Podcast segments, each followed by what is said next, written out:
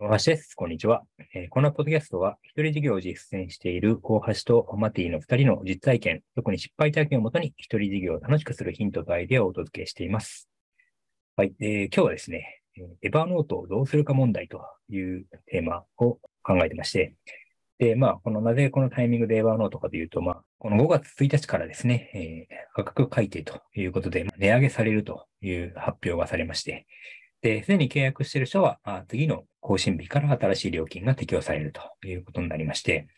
で、現状、えー、まあ、エヴァノートにはですね、パーソナルとプロフェッショナルという2つのプランがあるんですけども、えー、パーソナルが9300円、で、プロフェッショナルが12,400円と、まあ、ほぼ倍近い値上げになるんですけれども、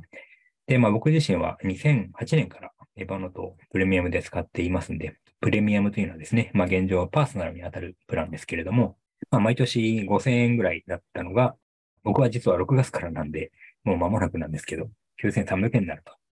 で、どうするんだということで、いろいろとこう考えているんですけれども、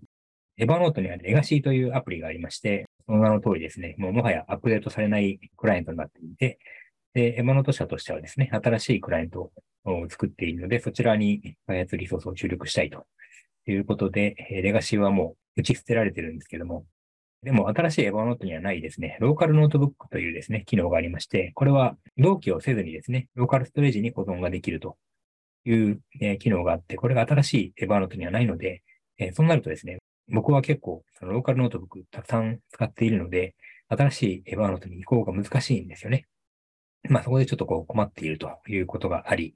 えどうするんだということがあるんですけども、で、まあ、今回こういうですね、値上げみたいなね、環境が変わることによって、これまでのですね、使い方を当然見直さなきゃいけないので、個人的にはいい機会だなというふうに捉えて、いろいろとですね、対策を練っているという現状があります。でちなみに僕の Evernote のノート数はですね、このローカルノートも含めて今13万件を超えているので、どうにかしないといけないなということをですね、真剣に考えています。13万件、本当にどうしてあげるんですか？まあ、ほとんどがですね、参照しない、もはや、後で何か活かせるというものではなくてね、え、単純に記録なんだろうなと。一応でも記録であるがゆえにですね、消すわけにはいかないというところがあって、まあ、だから悩ましいんですけど、で、それで考えていたのがですね、大きく二つに分けられるなと。えこのデータというのはですね、一つが記録なんですよ。で、もう一つがアイディアと。いうふうに分けられて、まあ、これはあのエヴァノートに限らず、何かね、えデータを残そうと思ったときには、この2つに大きく対別できるんじゃないかなと思っていて、で、この記録というのは、この参照しさえできればいいと。えー、つまり、なんかその参照したところに対して、え、書き換えたりとか、なんかどっかで活用するといったことは、まあ、あまりしないだろうなというものが記録なんですね。もう一方のアイデアがですね、まあ、その名の通り、え、何かあ次のプレゼンテーション資料に使えそうだなとか、え、次の執筆に使えそうだなということで取ってあるという情報なんですけども、で、この記録とアイデアが僕のエヴァノードの中にはこう混然一体となってしまっているので、買おうとしたときに記録が邪魔になるんですよ。なんか確かこういういいアイデアをクリップしたはずだけどなと思って探すと、いっぱい記録がまとわりついてきて邪魔だなと思ってしまうので、なので、えそれをですね、押しのけながら、ね、アイデアを探すと。まあ、当然、このノートブックとか、えフォルダを分ければいいんですけれども、まあ、その整理も結構な手間がかかるので、そうなると、ね、もしかして Evernote には記録を入れずにアイデアだけにしたらいいんじゃないかなというふうに思い始めまして。で、まあ、この、これまでのものはですね、もう、もはや仕分けが大変なので、まあ、今後ですね、老後の楽しみとして、そういう仕分け作業は残しておいて、でこれからはですね、もうエヴァノートにあんまり記録は入れずに、えアイデアの記録だけを、アイデアの情報だけを入れるようにしようかなという使い分けの方針をですね、まあ、この連休中に、え考えまして、まあ、その実践に移しているというところですね。で、え具体的にはですね、え Day1 という、まあ、これは結構昔からある日記アプリなんですけども、日記サービスですね。まあ、その名の通り日記を書いていくためのツールで、昔から Day1 のことは知ってたんですけれども、まあ、あまりにもですね、エバーノートと機能が被るので、まあ、エヴァノートがあるのに、Day 1契約したらなんか意味ないじゃないかと思って、ずっとこうスルーしてきたんですけども、まあ、ここに来てですね、えー、Day 1というものを真剣に調べてみたらですね、あ、結構これは、えー、記録管理ツールとしてはいいんじゃないかと、まあ、今更ながら気づきまして、で、またこれまた連休中にですね、買い倒してみたところ、あ、これを記録ツールとして使っていこうというふうに決めまして、今、ガンガン記録をそちらに入れているという状況ですね。え、どのくらい入れたんですか？この1ヶ月分ぐらいのデータを一旦入れてみて、で、あとは、それ以降はもう毎日何十件も入れてますね。そうで、ちょうどだから、えっ、と、日記って1日1エントリーみたいなあのが普通の日記だと思うんですけど、僕の場合は、えーなんか出来事一つに対して1エントリー入れていくので、1日の中に出来事の数だけこのエントリーがあ積み上がっていくので、まあ、大体30から50ぐらいのエントリーが入ると。え、すいません。一日にですか？そうですよ。えーだって一、その、日に30も50も入るんですか？だって朝食、昼食、夕食があるでしょ、まず。はい、で、あとは、ウォーキングとか、なんか、はい新しい、あのデバイスを手に入れたとかね。なんはいかそういうイベントが起こるたびに1エントリーを起こすので、カードをどんどん登録していく感じですよ。情報カードみたいに、なんか、カード、一一つのカードに一つの出来事を書いて入れていて、で、その同じ日に同じ日のカードが全部溜まってるみたいな感じ。ちょっとびっくりしました。ええなんか僕の僕的には普通なんですけど。そうなんですか。そのさ30とか50エントリーはどうやって、そその30、50の中にアイディアと記録と両方が入ってるんですか？あ、入ってないです。あの、アイディアは令和には入れない。ああ、日記、うんはい日記っていうか記録日ですか？記録ですね。はい。えー例えば、その、そうだな。えっ、と、で、今までね、えー割とこの歩いてて風景の写真とか、まあ、前回もね、あの、こんなに美しい風景をみんななんでスルーするんだみたいな話があったんですけど、えーそういう写真をエヴァノートに入れているとですね、なんかアイディアを探しているときにそういう風景があると、割とこうノイズになってしまうので、なので、こう、エヴァノートではなく、見返すときにえー便利な、まあ、この Day1 がまさにそうなんですけど、そういうツールにえー移した方がいいんじゃないかなって、なんとなくずっと思っていたので、ようやくそのための場所を手に入れたのかなというふうな感覚ですね。なるほど。ちなみにその Day1 は月額いくらなんですか？年額で3800円です。安い。でもね、ちょっと待ってください。これね、年額3800円もそれなりに高いと思うんですけど、多分ね、はいマティさん麻痺してますよ。そうですね。月額にするとまあ300円ぐらいなんですけど、はい。300円、300円弱ですね。うん。まあでも、そう、エヴァノートに比べると、まあとても安いなというふうに思って、もう即座に課金したんですけど、うん。でその重重量、1日に例えば5メガとか10メガとか、そういう容量の制限とかはありますか？いや、これがね、僕も怖いんですけど、そういう制限に関する、その、記述が見当たらないんですよ。これは怖いですね。うん、だから僕みたいななんか、アホみたいに書く人が現れたときに、いや、こいつには課金しなきゃいかんとかって思われるかもしれないので、結構不安なんですけど、その可能性全然ありますよね。そうなんです。けど、今のところは、ね、写真もガンガン入るし、動画も入れられるし、ね動画も入る？動画も入るんですよ。これさすがにやばいですよね。うん、これで3800円はちょっと、格安にも程がありますね。そう。で、あの、まあ、多分まだ、まだまだ件数が少ないからだと思うんですけど、この iPad と iPhone とね、えーの間で、えーシンク普通にできますし、うんうんうん、ただ難点はね、Windows アプリがないんですよ。あうん。で、一応ね、もう超最近に、まだベータ版ですけど、このブラウザーで、えーアクセスできるやつが始まったので、一応僕はブラウザーで見てはいるんですけどね。うん。なので、一応 Mac の人は Mac のネイティブアプリがあるんですけど、Windows の人はないので、iPhone かブラウザーで使うということになって、ただブラウザー版はね、まだ機能が少なくて、フル機能ではないので、とはいえ、その PC 上でね、えーこの画像を上げたいと思ったら、一応 PC のブラウザー上で画像をパッと上げれば iPhone からそこで見れるというふうにはできるので、一応それでしのいでる感じですかね。えじゃあ、もう日常使いのメインは、Day1 の方に移りつつあるってことですか？比重としては。えっ、と、そうですね。記録に関してはもう完全に Day1 に移しまして、どうしてもね、エヴァノートが非常にこの軽くなったというか、うあのん、毎日エヴァノートのレビューをしてるんですけど、まあ、そこにこの記録はもう含まれないので、もう純粋にアイディアのおレビューだけに集中できるので、あなんだ、これでいいじゃんとか、むしろこれが良かったじゃんというですね。あの、だからこれはエヴァノート値上げしてくれなかったらこんなことにはならなかったので、本当にあの、採用が馬ですよ。なるほどね。ええ、これって、大橋さんってこのアイディアってログシークでもまとめてらっしゃるじゃないですか。で、はいはい。えっと、エヴァノートとログシークの使い分けって、えっと、期限がないやつがログシークに行くんですよね。で、エヴァノートは思考の種でしたよね。種を入れて、種から育った時に、日付がないものがログシーク、あるものがTodoist でしたっけ？日付のあるものは。はい。種の状態のものが今は Evernote だけに入ってて、それを毎日確認されてるってことなんですか？その通りですね。はい。そうすると、Day1 は、その、あのサイクルの中には入ってくるんですか？えっ、と、毎日、えー記録は、えーリアルタイムに取っているんですけど、で、まあ、具体的にはたすくまというですね、iPhone の TaskChute アプリを使っているので、まあ、その記録を、今までは Evernote に送っていたのを Day1 に送るというふうに変えたわけですね。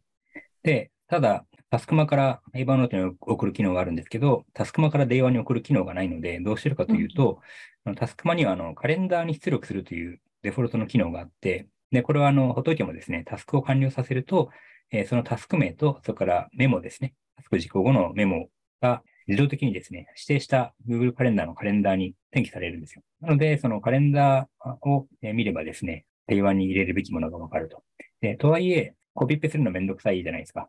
えーどうしてるかというと、今度は Day1 の方にカレンダーを読み込む機能があるので、なので、えータスクマの出力するカレンダーを Day1 で読み込むというふうにすると、うんうん Day1 からえータスクマのログのカレンダーを読み込んで、一件ずつこう、ピッと押すとエントリーが入るという状況になっています。んなので、1日分貯めちゃうと大変なので、食事の後とか、えーそういうタイミングで1日何回かに分けて、カレンダーにあるタスクまで残した記録を Day1 に転記するということをやってます。で、そのタイミングで iPhone でやってるんで、このカメラロールにある写真ですね。これも、えーその絵日記みたいにこのエントリーにこう追加していけるので、えーそういうふうにして、毎日一日の中で少しずつこうその日の日記を継ぎ足して作っていくという感じになってますね。すごい。なんかもう人生の物語何年分溜まってるんですか？いやーもうだから、 Evernote には相当昔から溜まっているので、この間のお話だと大学生の時からつけてるって話だったじゃない、細かいものはね。はいはい。そういう意味では、あの、テキストファイルにベタテキストで日記を書いている時代があったので、まあ、それもですね、これはまた老後の楽しみですけど、インポートの方法とかもいろいろ調べて、えーなんか CSV ファイルを作ることによって、 Day1 に入れることができそうだということが分かったので、後でちょっとプログラムを書いてですね、その日記から CSV に書いて、それをインポートするということをしようかなということをですね、考えてます。なるほど。でね、それとは別にあの、Day1 にはインスタグラムと連携する機能があって、で、インスタのアカウントを設定すると、もうね、全エントリーを Day1 に自動的に入れてくれるという機能があるので、早速連携したらですね、もう僕は昔、今はやってないんですけど、昔インスタにせっせと投稿してる時代があったので、その時の画像とかが全部 Day1 に入りました。えー、それすごいですね。うん、これはかなりいいですね。え、インスタからうんインポートできるってことですよね、 Day1 そういうことです。そういうことです。はい。それはいいですよね。そそれやりたい人いっぱいいますもんね。いや、いると思います、いると思います。うん。まあ、これだけのために、あの、プレミアムにする価値はあると思う。うんいっぱいある人はね。うん。で、あと、その、ツイッターも、この、 IFTTT ってあるじゃないですか。うんと IFT ってご存知です？あ、あ IFTTT ってやつ。え、わかんないです。あ、わかんないですか？例えば、えーそうだな。僕がツイートをしたら、それを Day1 に転記するっていう自動化ができるんですよ。なので、IFT を使って、えー僕僕のツイートも全部その Day1 に入るようにしてるんですね。これはいいですね。うん、そうすると、ツイートすればそれも自動的に記録として電話に入ってくるので、この自分の日記の合間にこうツイートもこう差し込まれることになるので、なんか一日の流れが全部一本のタイムラインにまとまるという。え、それめちゃくちゃいいじゃないですか。そう、なので、いろんなところでやった活動が Day1 という一本のタイムラインにまとまるので、まあ、これは非常にいいなと。で、えーまあ、この記録はですね、あの、まあ、さっき言った通り、その後で活用するうつもりはあんまりないというものが中心なので、逆にこの Day1 の中にですね、えーこれ後で考えようとかね、えーこれ後でやっとこうって思ったものを入れないようにはしてますね。記録の中から何か取り出すことって全然ないんですか？えっ、と、あるとしたら、例えば、そうだな、最近、えー実は古い iPad をね、中古にして売ったんですけど、はいその時に、この iPad いつ買ったんだっけ？みたいなことってあるじゃないですか。はい。そういう時に日日記があると、えー容易に検索ができて、あ、この日から使ってたんだね、ということがわかるので、そういう時には使うっちゃ使うんですけど、なるほど。え、あの、すごい昔話ですけども、はい、はい。あの、私が覚えているあの、いつも同じ話して申し訳ないんですけど、その2016年のタスクカフェに行った時に、はい。なんか、えーって思ったことはいくつかあったんですけど、そのうちの一つで、1年前の今日の日記、2年前の今日の日記を、なんかこう、毎日見返して、自分がどういうふうに変わったかとか、なんかこう、眺めて読むのが楽しいっていう、エンターテインメントとして楽しんでるのもありますし、自分の歩いてきた道を振り返るきっかけになって、それがこれからの自分の道しるべにもなるみたいなお話をされてて、何それ面白いし素敵と思ったんですよ。それで私もそれから真似してるんですけど、そそ。れは、はい、やってます。それは、 Day1 でこれからも続き、あ、今もそれは続けてらっしゃるんですか、そもそも。あでね、それは、その Evernote だとだんだんやりづらくなってきたので、うんどうどうにかしないとなと思っていたら、Day1 にはデフォルトで、この日という機能があってね、新しい日が始まると、えー1年前、5年前、10年前ってもうとにかくその日の、その日記がこう上がってくるんですよ。ちょっとそれ、大橋さんのための機能じゃないですか。いやー、だからね、このために使ってる人が多いんじゃないかなって思いますよね。うん、なかなかね、デジタルならではですよね。だから10年日記とか紙でも、うん、あるじゃないですか。でも、あれは、その10年経ったら11年目どうすんだっていう問題があってね。でも、デジタルだったらもう何十年でもいけるわけですよ。そうですね。うん。で毎日、今のところまだ僕、過去のインスタしかないから、ひたすらね、3年前、5年前、10年前とかのインスタの投稿が上がってくるので、おはいーとか思いながら一日を始めるんですけど、もう本当になんか誰得で言うと本当に大橋さんのためにある機能。いや、最高ですすよ。ごい。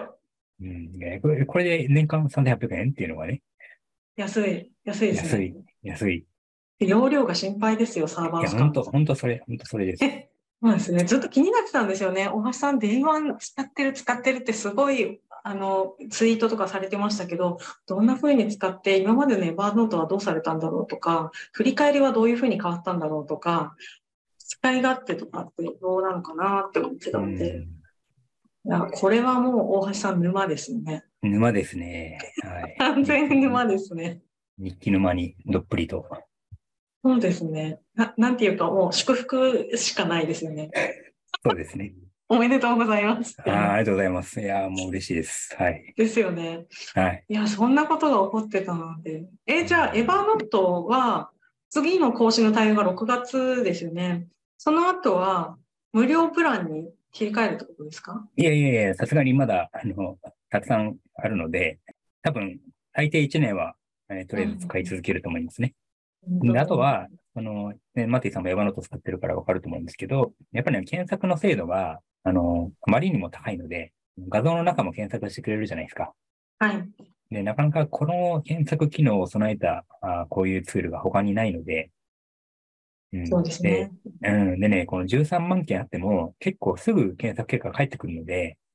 だからね、この13万件のデータがあって、こんだけの速さで検索結果を返してくれるツールが他にあるかっていうのを、でも検証するのも大変じゃないですか。13万件入れるまで 検証できないわけじゃないですか。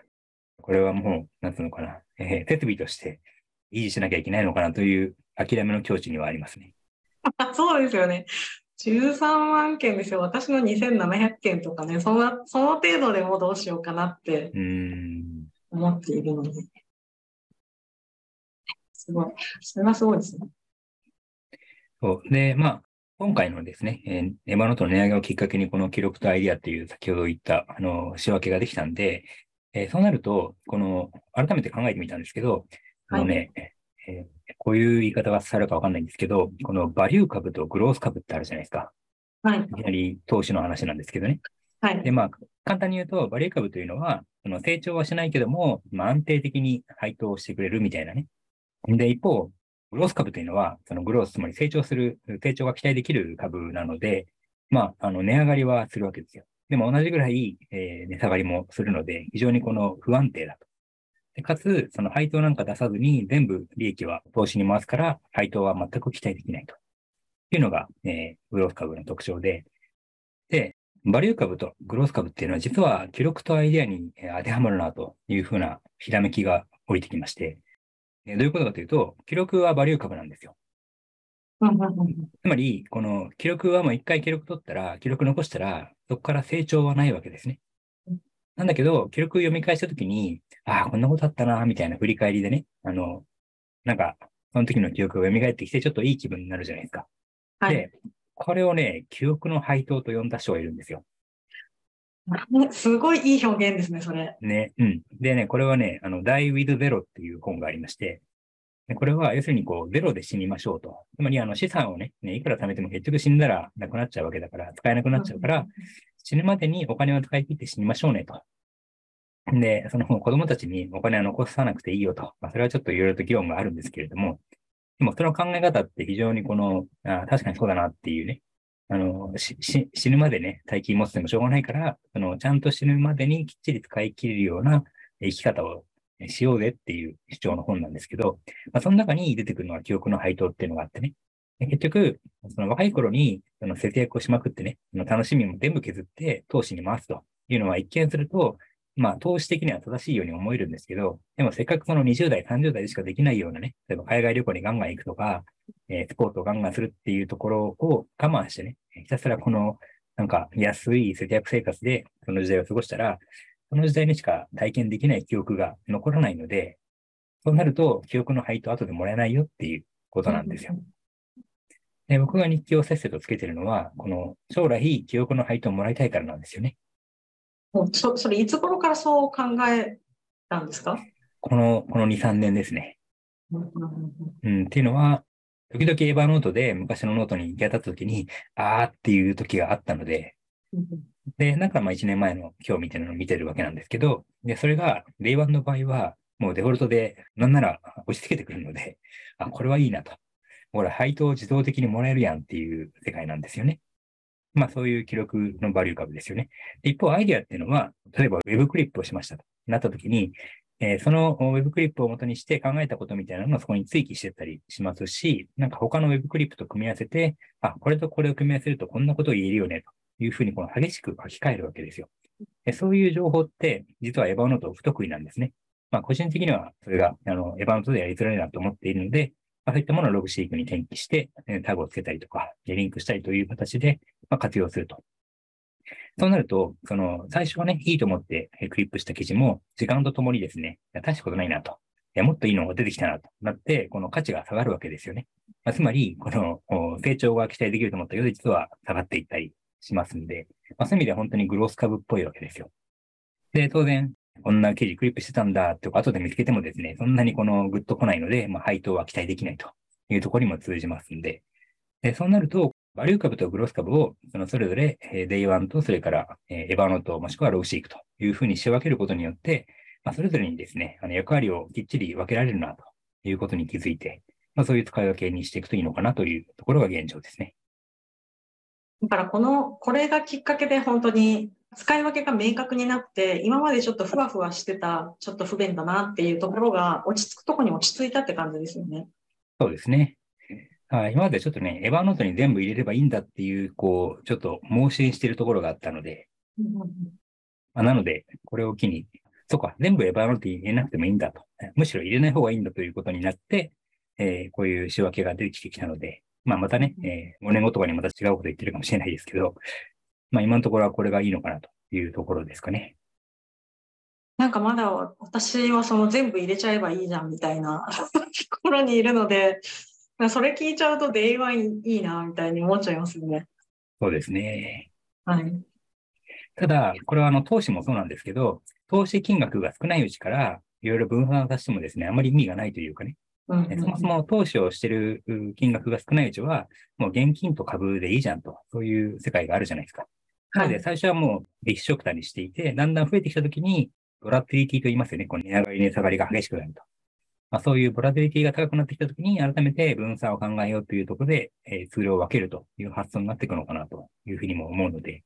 ブログもそうですよね。あの、最初からあの、カテゴリーを細かく切って、記事を書くんではなくて、最初もそのカテゴリーを作らずに記事を書いていって、である程度溜まったところで、あこういう記事はこういうカテゴリーに分けようみたいなね。そういうこの鉢を分け、鉢を分けるみたいな、えーそういうふうにしていくと思うので、まあ、それと考え方は同じかなと思いますね。大橋さんのいつも思うのは、大橋さんのログってアイディアと記録みたいにラベルをきちんと分けてたりとか、その取った記録を使うっていうことが明確じゃないですか。なんかそこがすごい特徴的だなっていつも思うんですよね。なんか私は大橋さんの使い方を初めて聞いた時も結構衝撃を受けたり、自分が過ごしてきた時間が自分の現在、過去、未来に役立つってあんまり思ったことがなかったので、結構人生を揺さぶられたんですよね、その価値観。まあ、だかだからこうやって なんか工作することになって、こうやってね、一緒にお話しする機会ができてありがたいなと思っていますが、なんか私にとって記録はなんかこう確認するものであったりとか、こう過去に積み重ねてきた結果今になったっていう復習をして前に進むみたいな、なんていうんですかね。原点の確認をしたり、現在地の確認をするみたいな役割だったり、あとは次に進むために自分の頭の中に青写真を描きたいんですけど、人は過去の習慣の方に引っ張られることの方が多いので、そっちに引っ張られないように新しいものを自分に植え付けるためにエヴァーノートに未来のことを書いて、そっちに自分の頭を引っ張っていくために使ってるんですよね。なるほど。だから、その過去、現在、未来の使い方みたいなところをエヴァーノートに入れてやるのって、エヴァーノートの不便さが逆に便利だなって思ったんです。不便さが逆に便利っていうのは？エヴァーノートって振り返りがしづらかったり、うん、例えばログシークだとタグを打つと、そのタグの記事が当然全部出てくるじゃないですか。だから一覧性がすごく高くて読みやすかったり、これ気になるっていうのがあったらそっちに遷移しやすいですよね。はい、でも、エヴァーノートって、さっき大橋さんもおっしゃってましたけど、振り返りしづらいじゃないですか、ピンポイントで。で、ちょこちょこ違うところに 引っ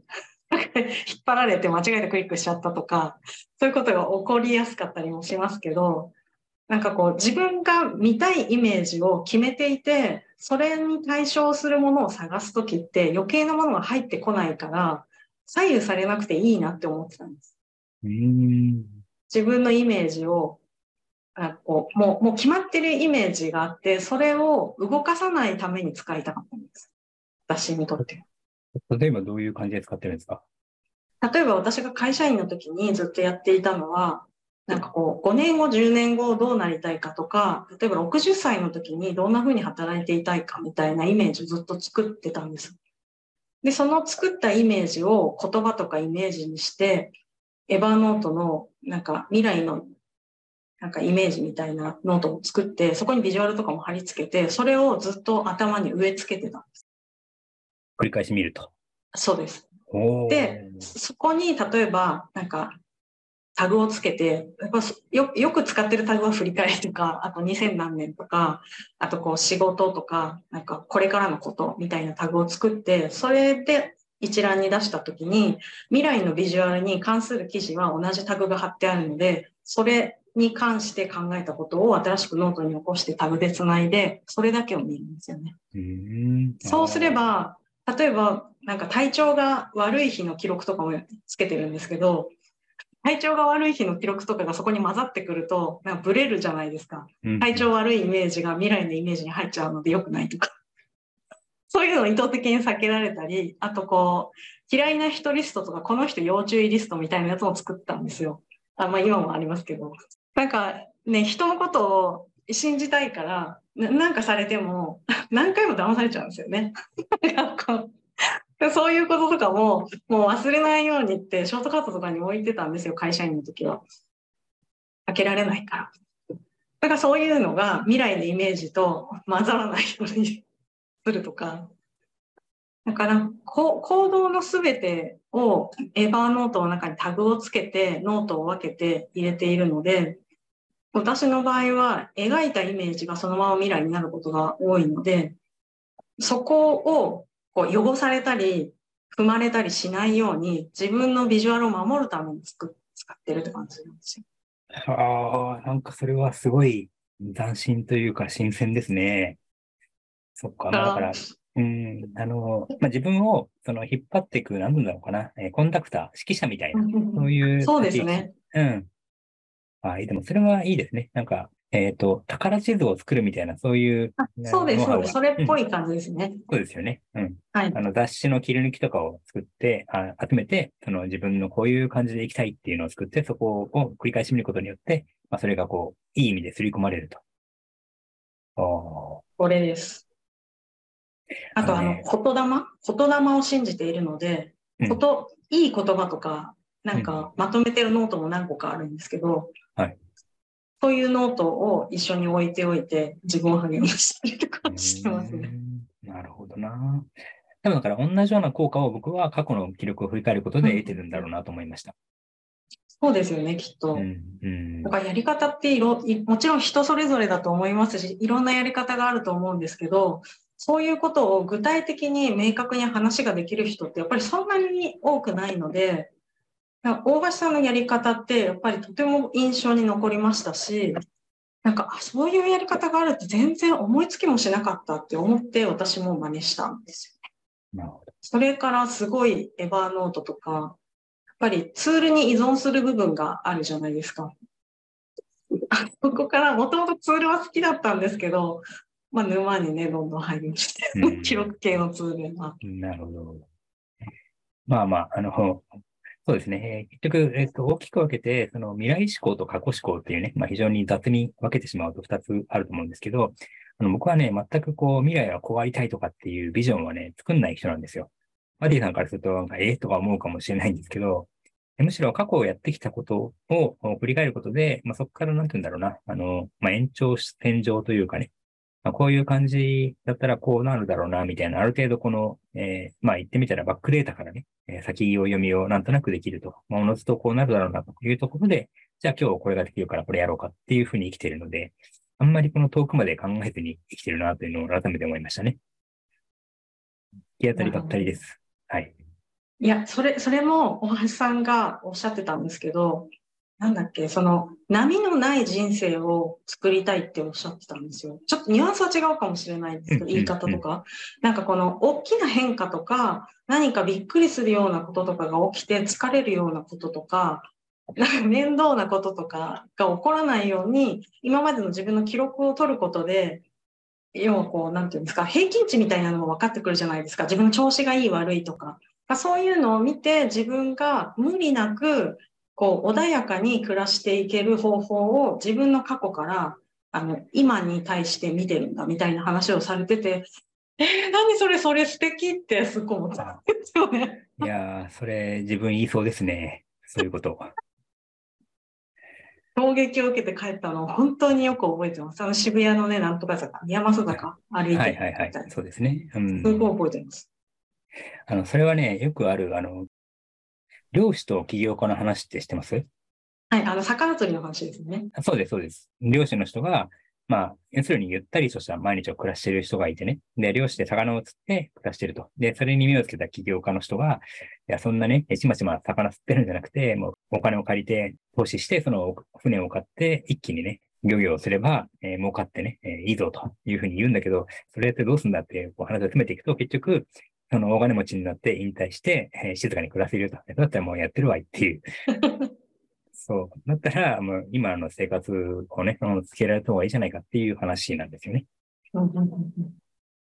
この話はね、いい話ですよね。うん。でもね、これはね、人によっては、なんだそれ、夢がねえ話だなということで、一生に付される可能性もあるので、あそこはもう価値観なんですよね。うん、そう、そうですね。私はそう、そういう暮らしがいいなって思うので、だから、大橋さんのそのお話を伺ったときに、あ、なんか私そんな風に将来のこと考えたことがなかったなっていう気づきでもありましたし、なんか自分が本当に望んでいる暮らし方ってこれだったんだなって思ったのもよく覚えてるんです。だからすごくよく覚えてるんですけど、こういろんなね、いろんな人とか環境とかに自分で決めない暮らしを送ると、結局周りに左右されたり決められたりするものを無意識に選んで生活してしまうじゃないですか。うん。だから私はそこを決めてないんだっていうことにショックを受けたんですよ。ああ。もうだから、えっ、と、影響を受けやすい状況だったわけですね。ってことですね。自分で決めてるつもりだったんですけど、そんなことなかったんだと思ってショックを受けて、それであ私もなんか考えようみたいに思って帰って、それで熱心に記録を取り出して、振り返りとかをやり出したんですよね。うんなるほど。だから、あの、タスクシュートの使い方を知りたくて、タスクカフェに申し込んで行ったのに、その後、お昼に行くっていう機会があって、やたら、やたら話しかけて、ちょっとうざいぐらい話しかけてすいませんでしたって後から反省したんですけど、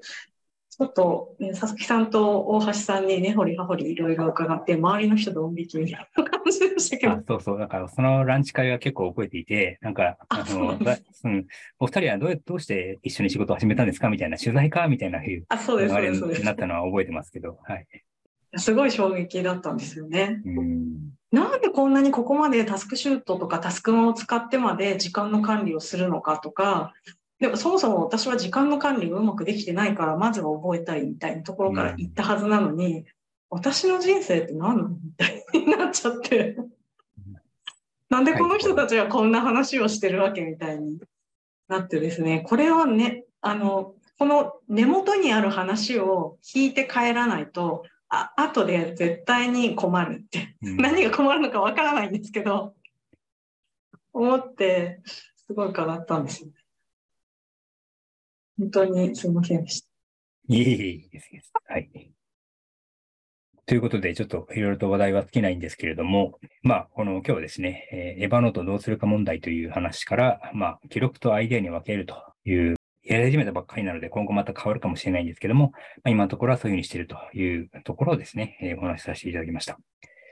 で、えっ、ー、と、次回、本当はですね、今日は、あの、話したかったテーマがありまして、えー、どうやら、あの、マティさんはですね、毎月すごい金額の、えー、サブスクのお支払いをされているということを伺ってですね、まあ、そこをいろいろとこう突っ込みたかったんですけど、まあ、それはまた次回ということで、まあ、次回その話をお楽しみにということで、今回はこれで終わりたいと思います。ご質問とか、えー、ご要望、リクエスト等ありましたらですね、えー、ハッシュタグ仕事のキャストもしくは概要欄にある問い合わせフォームからお送りいただければと思います。というので、じゃあ、ありがとうございました。ありがとうございました。